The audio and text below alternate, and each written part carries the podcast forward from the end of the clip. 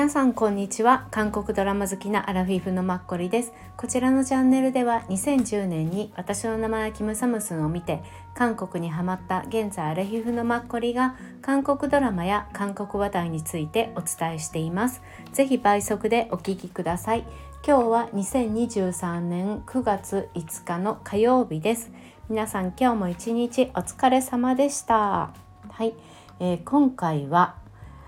えっと、先日12話完結で放送が終了した韓国のタイトルでは「ナムナム」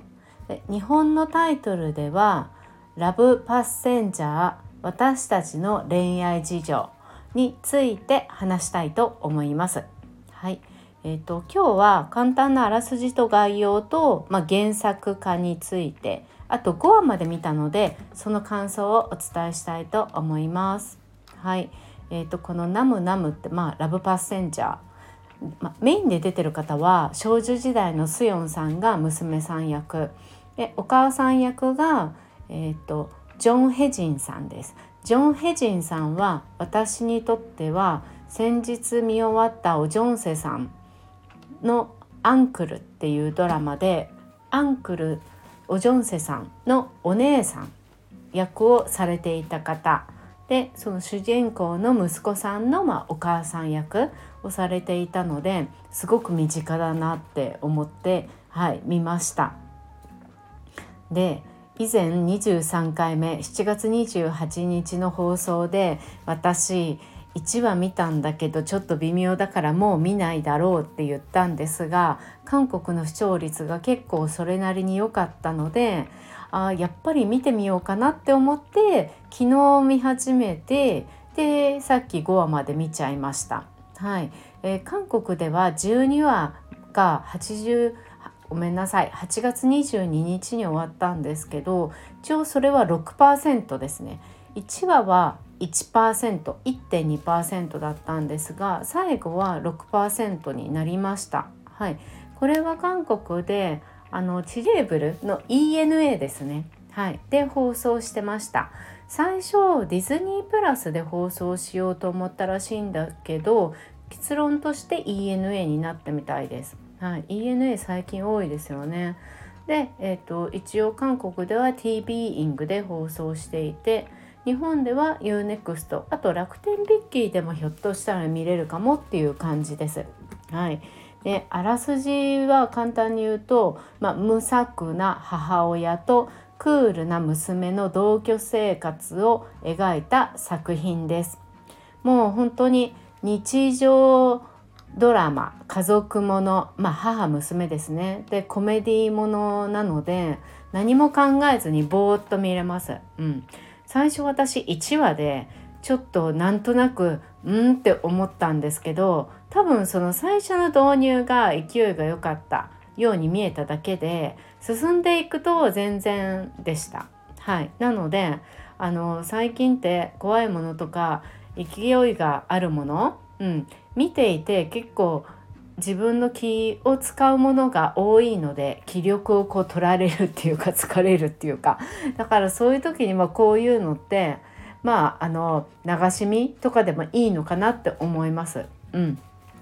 はい。ほのぼのじゃなくてそうですね。バタバタまあコメディみたいな感じかな。はい、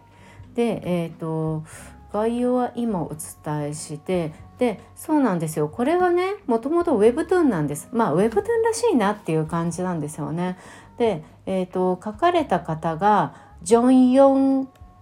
ロムさんっていう女性の方で2019年の8月から2022年の2月までカカオの Webtoon で毎週木曜日に、えーと作品が掲載されていたみたいです。はい、で最近あの外伝って言ってプラス的なものが1ヶ月また新たに掲載されてたみたい全部で4巻みたいです。うん、で一応ねこの作品は、えっと、2020年で韓国の今日の韓国漫画賞っていうのを受賞してます。うん、で Webtoon では一応出版日の基準で2500万回以上の累積再生回数を記録しているっていうことで話題も集めていたようです。うん、で今回ですね昨年2022年の去年のまあ春ぐらいに終わってまあ1年後にってことですよね。うん、撮影期間も2022年の8月から今年の3月だから、うん、終了して半年後っていう感じなんでしょうね。はいかな。うん、であとこのまあ簡単な説明を言うとねこの漫画の日常の中で繰り広げられるドラマチックな出来事とあのその事件を淡々と受け流す無頓着な女性キャラクターたちが魅力的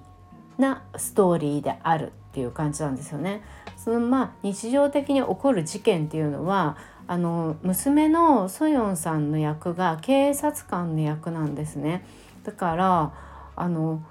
事件実際の事件に関わることも結構あって近所で起こる日常的なね事件、うん、それでそれもにお母さんも偶然自分の生活圏内で発生してるから関わったりとかだからソヨンさんの仕事である警察の部分と、うん、お母さんとかその日常が全てが絡まるっていう感じでねあのソヨンさんの職場の人たち、まあ、警察署のみんなですよねもうお母さんのことを知るみたいなもうそういうふうにわちゃわちゃした感じの日常的な本当にイルサンドラマっていう感じですね。うん、だからねなんか見やすいですよ。うん、形作られたりとか緊張してる感じとかじゃないから、うん、でソヨンさんが本当にクールなんですよね。うん、本当にクールな娘っていう感じ多分そうじゃないとお母さんとやってこれなかったっていう感じでソヨンさんも、まあ、あのね役柄としてね言われてるからそれもすごいね面白いかも。そうで漫画の方ではお母さんよりあそっかでもドラマでもまあそよさんの方が背が高いかなお母さんもねそれなりにスラッとしてるから高く見えるんですけどでソヨンさん役の方が漫画ではショートカットなんですよね。うん、でお母さんは眼鏡をかけてておかっぱっていう感じ。うん、であのお母さんが高校生の時にこの娘を産んだっていう設定みたいで漫画では。なので年齢がねあの16から18歳ぐらいの年の差が親子であるみたいなんですよ。で実際の今回の配役であのお母さんと娘は14歳違うみたいでまあそれがね結構ドラマと、まあ、あごめんなさいドラマと漫画と似通ってるしこの配役の2人の俳優さんたち、うん、あのジョン・ヘジンさんとスヨンさんが結構童顔なのでそれもねあの母娘っていうよりも完全に私にとっても姉妹に見えるんですよね。姉妹とかまあ身内のお姉さんと、うん、女の子っていう感じに見えるからそういうのもねなんか漫画に似てるっていう風にもう漫画を知ってる人たちは言ってるみたいです。うん、なので何か漫画と全然違うみたいな評価っていうのは別にうるさく出たりはしてないみたいです。はい、で、えーと、他にはね一応まあじゃあ監督と脚本家さんなんですけどあの脚本家さんはミン・ソーネさんっていう方で、うん、まあどういう方かちょっと分からなかったんですけど、うん、一応ね原作のウェブトゥーンを若干ドラマとして、まあ、脚本にしてるんでしょうね。で撮影をされている監督がイ・ミヌさんっていう方で一応この方の代表的な過去のね監督作品は「シンデレラと4人の騎士」っていうのがあってああ懐かしいって思ったんですよ。2016年の8月から10月の16話でね TBN でやっていて日本でもネットフリックスかな？Hulu かな？なんか私もあるのを見た気がする。そうそうこれがあのチョン・イルとアン・ジェヒョンとあのシエヌ・ブルーのジョン・シンチングとあの女性の役がパク・ソダムさん、うん、あと前 A ピンクにいたあのなんだっけあナウンね。そう。ソン・ナウン。そうそう。それも出てきて結構私一生懸命見てたんですよね。この3人があの一応血はちょっとつながってるんだけどいとこ同士だっけ兄弟だっけ？みたいな感じでみんなバックソダムさんを最終的には好きになっちゃってみたいな感じで。そうだそうだ。アン・ジェヒョンこれにも出てましたね。これでもちょっとね若干ひねくれ役なの。でジョン・シン・チングがすごいいい人だったりしてジョン・シン・チングはこの役の中でも、うん、歌手かな？スターの役、うん、でしたね。はい。それが代表的な監督作品みたいです。あとは一応、まあ、補助的な監督としては「花より団子とチソンが出てた「ニューハート」なんかも撮影撮られてるみたいです。はいあの結構この「ナムナム」ってラブパッセンジャー、うん、あの日常的だからでアラフィフとかアラフォーの方にとってはこのお母さんと若干年が近いので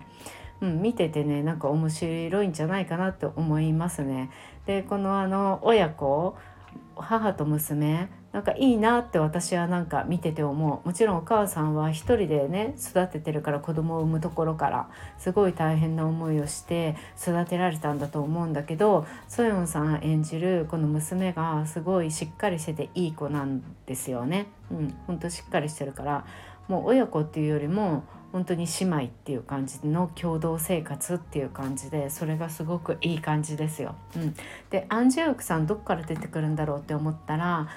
4話かな5話かなぐらいから出始めてあなるほど出てきた出てきたって思ったりとかあと私全然気づかなかったんですけどこのソヨンさんの上司にあたる警察官の役でパク・ソンフンさんっていう方がいらしてこのパク・ソンフンさんって先日のあの「グローリー」ソン・ヘギョさんが賞を取られたあのグローリーであのヨンジナといいやいい関係っていうか男女の仲みたいな感じでしたよね。すごい気が狂っちゃってるようなあの男性、うん、を演じてましたよね。全く同じ人に見えないの。あのねグローリーの時のあの狂ったような男だった時私このパク・ソンフンさんってすごい身長が高いイメージあったんですよね。うん。それが今回はまあソヨンも結構170ぐらいあってまあねスラッとしてるからかあでもやっぱりパク・ソンフンさん186あるんですねなんか今回の方がこじんまり見えるんですよすごく。まあ、制服も着てるのもあるしそんなにねあの時の4あの4次ナと一緒に悪いやつらみたいな感じななんかすごい堂々とした感じとは違うからね、うん、今回はなんかひょろっとしてて一応ちょっと嫌味な上司みたいな感じなんですけど、うん、なんか制服着てるしやっぱコンパクトにまとまってるっていうか。だからあの時のあの人とまさか同じだと思わなかったってまあ思わせるこの方はやっぱ役者なんですけどね。うん。びっくりしました。はい。そうそう。今回はねまあいい人の役というかあの自分を今まであんまり人に出せなかった人付き合いがうまくない。だけれども相手がどういうふうに感じてるのかっていうのはある程度分かったりとか、うん、する人の役かな。だからあのソヨンさんとこのお母さんと接することによって多分コミュニケーションとか今後より、うん、あの人とのバランス距離の取り方とかを学んでいくんじゃないかなっていう感じですね。はい、あとは他にねこのお母さんがあのマッサージ師さんとして病院で働いてるんですね。その病院の院長とかあの他のいつも来てるおばあさんたち、うん、がすごく、まあ、よく見る方たちなんですよね。それをまたちょっと今度キャストでお話しさせてください。はい。結構予想外に見ちゃって自分でも笑えるまさか見えるのとは思わなかったんで、はい。なのであのちょっと気楽なものを見たいなっていう方にはおすすめです。ラブパッセンジャー。はい。私たちの恋愛事情。はい。以上です。今日もお聴きくださってありがとうございました。皆さん明日9月6日水曜日いい日になりますように明日もよろしくお願いします。